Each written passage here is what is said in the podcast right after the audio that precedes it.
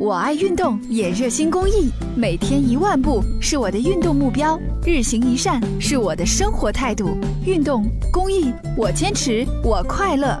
公益题材，乐善人生。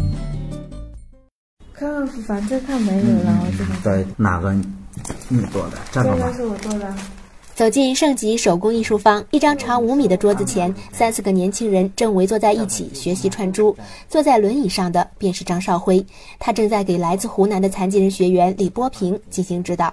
李波平来郑州学习半个多月了，不仅免收学费，还包食宿，这让他十分感动。有花瓶啊、苹果啊、灯笼、玫瑰花这些都有，都是免费的。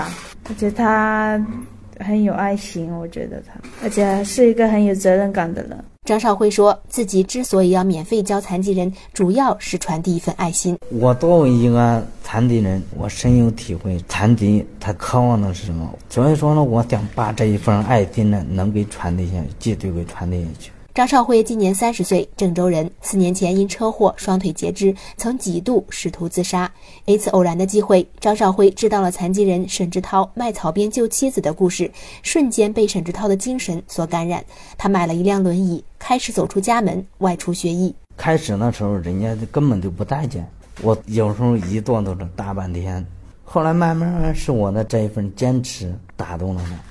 张少辉爱思考，学会后灵活运用，做出的东西栩栩如生，很快便有了稳定的收入。